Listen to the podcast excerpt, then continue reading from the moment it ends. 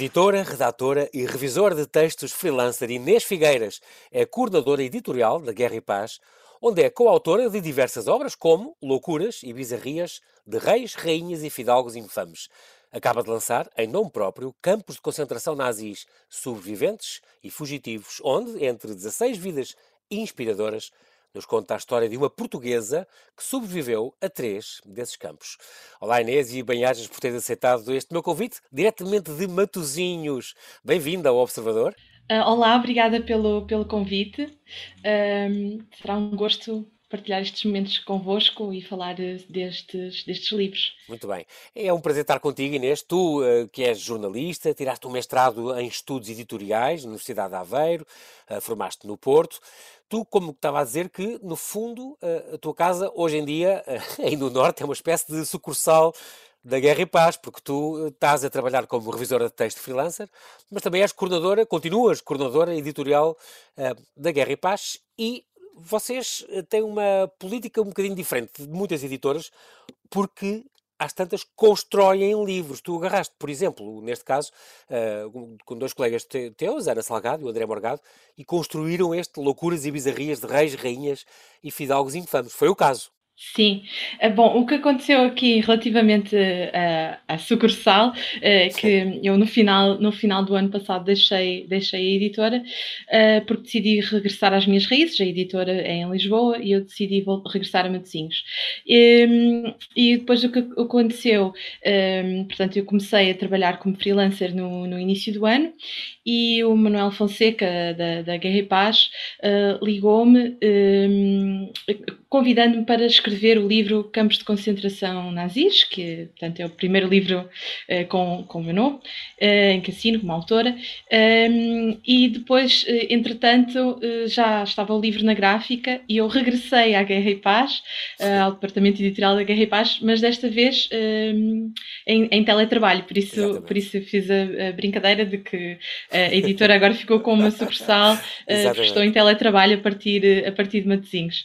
Uh, em, relação, em relação ao livro Loucuras e Bizarrias, um, um, o que aconteceu portanto, a Guerra e Paz tem uma política um bocadinho diferente do, daquilo que, que pensa, quando pensamos em, no trabalho de uma editora, porque o trabalho habitual, nós editamos os livros de, de outros autores, mas uh, surgiram, têm surgido ao longo do tempo, portanto, uh, eu fui para a Guerra e Paz no início de 2016 e ao longo deste, destes anos uh, fizemos, a partir de várias ideias que surgiram, em reunião, em brainstorming, eh, pela equipa editorial, eh, houve alguns eh, pequenos livros que, que fizemos internamente. E então, o Loucuras e Bizarrias de Reis, Rainhas e Fidalgos Infames foi uma dessas obras que surgiu na altura com os, os colegas. Esta obra é de 2019, uhum, uhum. estava com o André Morgado e a Ana Salgado. Esta foi uma ideia do editor, Manuel Fonseca, Sim. E depois nós uh, partimos à, à descoberta, uh, investigando um pouco uh, de, destas, do que poderíamos considerar louco ou bizarro na vida dos reis. temos uma secção dos reis portugueses e outra é. de, de, de da monarquia lá fora, exatamente, exatamente. E, e dividimos entre nós e fizemos uma pesquisa e daí surgiu este livro. Mas há, incrível, há quem, houve quem torturasse, quem dormisse com cadáveres, quem assassinasse toda a família. Vocês conseguiram uh, uh, um, uma mão cheia de, de, de, gente que isto, até à hora de jantar até nem, nem, nem faz muito bem. Eu também é preciso dizer que são uma série deles, são histórias uh, muito apaixonantes e muito estranhas, estas neste caso, deste livro, e, e, e é preciso dizer que são, leem-se como se fossem pequenos contos, o que é curioso. Eh, pode-se ler em qualquer eh, altura, em qualquer. Eu gosto sempre quando é pequeno, pequenas alturas, nós temos 10 minutos, 5 minutos de intervalo. E podemos realmente ler esta, estas histórias, o que é, é, muito, muito curioso. Mas olha, Inês, eu, eu ia se calhar começar, eh, como não temos hoje muito tempo, ia começar exatamente pelo outro livro, este Campos de Concentração Nazis, Sobreviventes e Fugitivos, que já saiu este ano. Tu fizeste aqui uma grande, uma grande uh, pesquisa.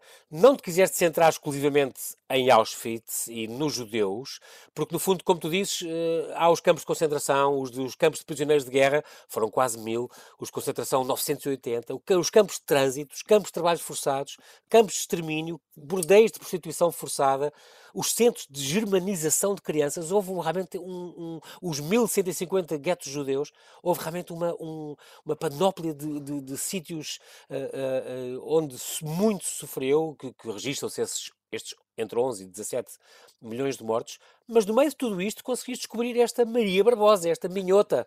Fala um bocadinho da vida desta mulher que, que, que sobreviveu a três campos destes. Sim, de facto, o que acontece é que aquilo que habitualmente chamamos campos de concentração nazis um, tem uma realidade muito mais profunda e complexa. E, e eu, com, com, este livro, tentei uh, dar um pouco dessa, mostrar um pouco dessa uh, variedade dentro do horror construído pelo regime nazi. Um, e, e, portanto, embora as principais vítimas tenham sido de facto judeus e a maior parte uh, tenha, tenha morrido em Auschwitz, um, achei importante mostrar uh, as histórias menos conhecidas. Um, Centrei-me centrei nas histórias de pessoas que passaram por, por, campos de concentração e que, e que sobreviveram ou, em alguns casos, conseguiram fugas incríveis, que eram situações muito raras e, e, e, foram verdadeiros, para mim, foram verdadeiros milagres. Uh, uh, aliás, todas estas histórias, para mim, São... algo de milagre. É, uh, por todo, todo o sofrimento por que passaram e toda a capacidade de resiliência, toda, to, to, todo o esforço que fizeram e, e conseguiram uh, sobreviver e contar-nos a história daquilo por que passaram, porque se não fossem estas pessoas nós não saberíamos realmente Exato. o que tinha acontecido dentro dos campos. E, e portanto, uh, durante a minha pesquisa, uh, considerei importante representar também uh, os portugueses e uh, a representação dos portugueses está através desta história da Maria Barbosa. Um, esta, esta parte dos portugueses nos campos de concentração nazis é uma parte da história que ainda tem muito por revelar, ainda está a ser eh, estudada e, na verdade, ehm, até o início agora do século XXI, nem sequer tínhamos consciência de que uh, teriam havido portugueses a passar pelos campos de concentração. Isto porque uh, Portugal foi um país neutro na guerra. Mas, ehm, pronto, tem havido várias pesquisas, nomeadamente do Instituto de História Contemporânea da Universidade Nova de Lisboa. É uma equipa liderada uh, pelo Fernando Rosas, até, que exatamente. eles identificaram cerca de mil portugueses, não é? E, e há 80 uh, que pelo menos passaram pelos campos de concentração nazis, onde, por exemplo, é o caso desta, uh, Maria Barbosa, não é? Que nasceu ao pé de Ponte de Lima e que foi presa aos 21 anos. Ela casou com um francês e, e, e, sobreviveu realmente a estes, a estes três campos tão novinha, não é? Um, incrível ela ter passado por, por estes campos, onde, cujo primeiro, este Ravens, Ravensbrück, não era? Uh, perto de Berlim, um, era exclusivo de mulheres, com judias, presas políticas, ciganas, doentes mentais, testemunhas de Jeová, e, a, a, a, que os nazis chamavam as associais, que eram prostitutas, lésbicas e outras que eles consideravam inúteis. Era uma, impressionante isto e conseguiste resgatar esta mulher que acabou depois por morrer já com 80 e tal anos, já que é, há 13 anos, não é? Mas que nunca tinha contado pormenores do campo uh, ao marido e chegava a ter muitos pesadelos. É impressionante. Sim, na verdade não se sabem muitos pormenores uh, uhum. sobre o que ela realmente passou nos campos de concentração, porque ela tinha muitos pesadelos e tinha muita dificuldade em lidar com, com, as, suas, uh, com as suas memórias. Mas uh, antes, antes de falecer, portanto, pronto, pouco antes de, de, falecer, ele disse, disse ao, ao marido, marido que, que ele tinha de dizer às autoridades portuguesas o que tinha sido a, a sua uhum. deportação. Uhum. É, portanto, esta é uma portuguesa que vivia em França. Aliás, muitas das situações dos portugueses que, que, que passaram pelos uh, campos de concentração, uh, portanto, viviam por exemplo, em França, havia Exato. muitos imigrantes, não, é? não só nesta claro, altura, claro, mas havia claro. muita imigração portuguesa em França, e, portanto, neste caso em, em concreto, portanto, ela uh, uh, tinha um companheiro que, que, estava ligado à resistência, ela também estaria, e foi, e, e, portanto, neste caso é uma situação política, não é? Claro, Foi claro. uma presa política. E ela pediu, pediu e... para pôr na campa, né? para, para pôr na campa que era a antiga deportada e, e acabou por estar. Acabou por ficar, é impressionante. Isso é, é, é muito curioso. Também ela, uh, um, outro, outro pormenor uh, curioso e, e estranho, uh, duro, é ela ter, ter chegado, quando ela depois foi, foi libertada, e quando voltou a casa, o pai recebeu-a com um, um frio deixaste-te apanhar. É incrível. O irmão mais novo também tinha, também tinha sido apanhado e nunca, e nunca regressou. Isto é, é uma coisa duríssima de viver, não é? No fundo. Caramba. Uh, depois de tudo aquilo por que passou, todo, todo o horror dos, dos campos, uh, chegar a casa e pensar que teria braços abertos para receber e foi exatamente o contrário que encontrou, uh, terá sido muito um, duro. Um golpe, sim. Um golpe é, muito grande. Muito grande. É curioso também que também falas deste, deste brasileiro, deste Andor Stern, ou André Stern, não é? Que, que tinha nascido em, em São Paulo e é, tudo indica que é o único sobrevivente brasileiro, mas que também é, é, como tu disseste muito bem, uma, uma questão de resiliência. Ele foi preso aos 14 anos, uh, porque estava em Budapeste a visitar os, os avós, uh, porque o Brasil, no fundo, estava do lado dos aliados e a Hungria era, fazia parte do eixo, portanto era inimigo. Passou por Auschwitz, é, é, é impressionante. Uma entrevista que ele deu ano passado, ele ainda é vivo, contou à, à BBC Brasil. Um, ele, ele, passou por Auschwitz primeiro, depois em Dachau, o primeiro que o Hitler fez, o primeiro campo que o Hitler fez logo em 1933, uh, e depois uh, noutro terceiro campo onde esteve a trabalhar em obras, quando foi libertado, tinha 16 anos, é impressionante, pesava 28 quilos, uh, e só depois de casar, acabou por refazer a vida, estudou engenharia, só depois de casar é que contou a vida dele à mulher. É, uma, é uma coisa impressionante também, são testemunhos, este, este teu livro traz cada história mais incrível e que nos faz pensar realmente uh, o que é capaz de fazer a humanidade, o pior da humanidade e também o melhor, porque houve muitos casos que tu relatas também de paixões e de amores que no fundo salvaram as vidas de, de muita gente. Sim, muitas destas pessoas também se salvaram eh, com a ajuda de, de outras pessoas. Uhum. Se não tivessem conseguido um pouco mais de comida, ou alguém que ajudou a planear uma fuga, um, ehm, alguém que teve compaixão uh, e que os ajudou em algumas situações mais complicadas, não teriam sobrevivido. Um, ehm, a, a, história do Andor Stern uh, também é realmente incrível e, aliás, eu acho que todas estas histórias. É. Uh, dariam filmes em que a própria Sim. realidade supera a ficção. Completamente. Um, e, tu tens aquele polaco engraçadíssimo que cantava, o David Wisnia, o polaco que depois foi reencontrar a mulher 72 anos depois e ela, uma paixão que ele teve no campo, e depois ela contou, já eles com netos e com, com, com uma vida já feita há que tempos, ela quase a morrer, já com 90, 90 anos, e, e, ele, e ela depois a contar-lhe, contou-lhe, a dizer-lhe, eu estava à tua espera, 72 anos depois, e a dizer que, olha, eu cinco vezes tirei o teu nome das listas de transporte, portanto acabou por salvá-lo, e ele, ele nem, lhe, nem lhe cantou, é impressionante, são histórias realmente que fazem, que apertam o coração completamente. Completamente, e eu acho que é importante conhecermos estas histórias, e agora cada vez mais, porque os sobreviventes uh, estão, já estão quase todos uh, a falecer, não é? Exatamente. Isto dá, claro. dada a idade não é? Mesmo quem conseguiu ter uma maior longevidade, agora já, Sim, já claro. tem na casa dos 90, 100 anos, portanto, claro. hum, a maior parte das histórias que conta, a maior parte das pessoas, quase todas uh, já, já, já faleceram. E, e hum, acho muito importante recordarmos, recordarmos estas histórias e percebermos ao que os, o ódio, ao que o ódio nos pode levar.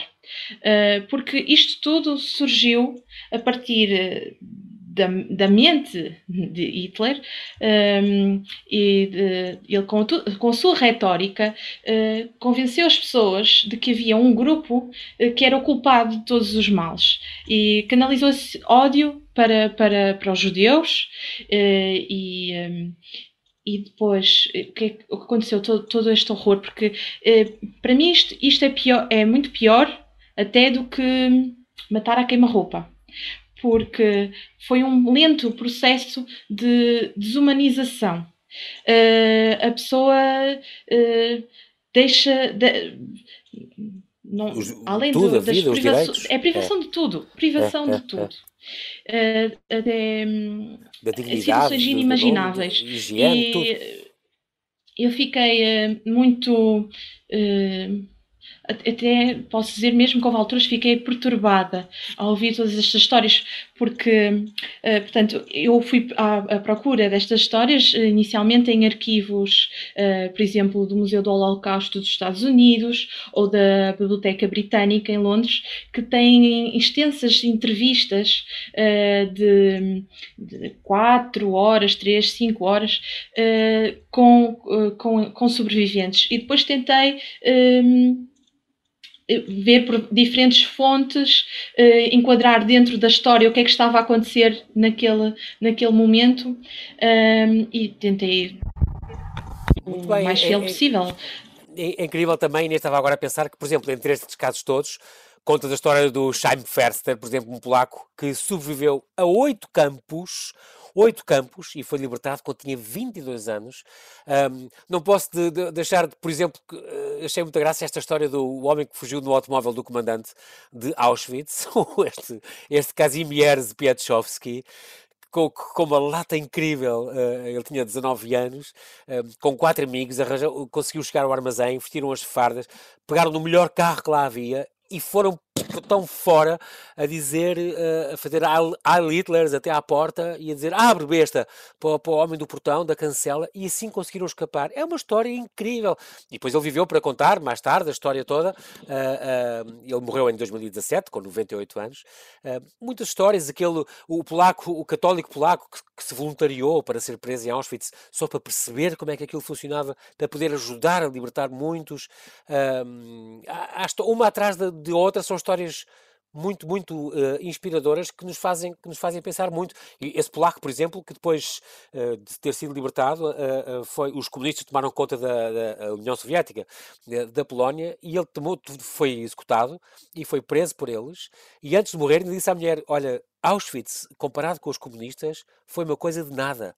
Portanto, isto, isto, é impressionante como o horror continuou. Nós centramos muito nos judeus e, e, e não é? e no mal do, dos nazis, mas este horror uh, continua, nas, continua na história. Este, grito, este livro é um grande grito de alerta para isso também. Isso é isso. Agradecemos-te muito por causa disso, desse levantamento que tu fizeste. É, para os polacos, é, eu acho que este é, foi o terror ainda do terror. É uma Sim, coisa exatamente. horripilante. Depois disto, depois daquilo o tudo. Que, é? Porque acaba, uh, Tendo-se livrado dos campos de concentração e dos nazis, de seguida tiveram um governo fantoche uh, comunista e uh, as pessoas que estiveram ligadas uh, um, à, à, resistência, envolvidas com o governo que estava no exílio, o governo anterior polaco que estava no exílio, essas pessoas acabaram executadas, presas. Um, e depois o, a Polónia viveu muitos anos de sofrimento uh, com, com o governo uh, comunista, que pronto, era, uh, não, não era o RSS, mas tinha, é, é, era como se fosse.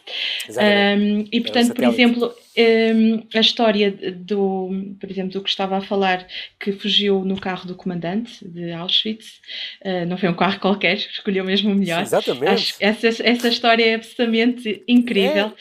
É um, fugir de Auschwitz no carro do comandante é. Fardado, a falar, porque Fardado, falava um bocadinho alemão, foi a sorte dele. Sabia um bocadinho de alemão, e, portanto, ele era. Ele era uh, uh, é extraordinário. Agora esqueci da, escuteiro, escuteiro, e... escuteiro exato, exatamente. Exato, e, exato. e, então, enquanto escuteiro, aprendi um bocadinho de alemão e isso ajudou imenso uh, uh, no, em todo esse, esse, papel que ele montou com, com mais, mais, uh, mais três pessoas, mais não é? Três, um mecânico de, de Auschwitz, um outro escuteiro um, e um, um padre, padre um padre católico. Ele sofreu um, muito com o, com o síndrome de Auschwitz, também falas disso, é, é impressionante. E, e, é preciso dizer que é um transtorno psicológico que, que, atingiu muitos destes sobreviventes, eh, muitos deles só contaram, e falámos disso, eh, já depois de casarem e de refazerem a sua vida e de terem sido libertados, é que só muitos anos depois é que conseguiram falar de Auschwitz e, e, e dos outros campos e do que tinham passado. Inês, nós infelizmente não, não temos tempo Sim. para mais, mas quero-te agradecer muito, muito uh, uh, esta tua disponibilidade em termos falado diretamente de Matosinhos aqui para o Observador a, a, a contar estas histórias. Fica então esta dica da, da Guerra e Paz, estes campos de concentração nazis, sobreviventes e fugitivos.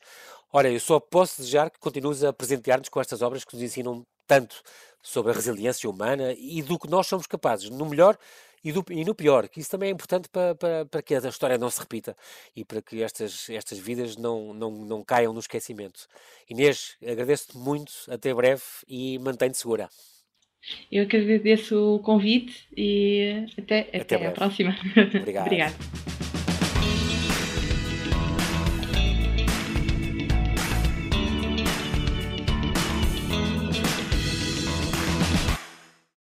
Obrigada por ter ouvido este podcast. Se gostou, pode subscrevê-lo, pode partilhá-lo e também pode ouvir a Rádio Observador online em 98.7 em Lisboa e em 98.4 no Porto.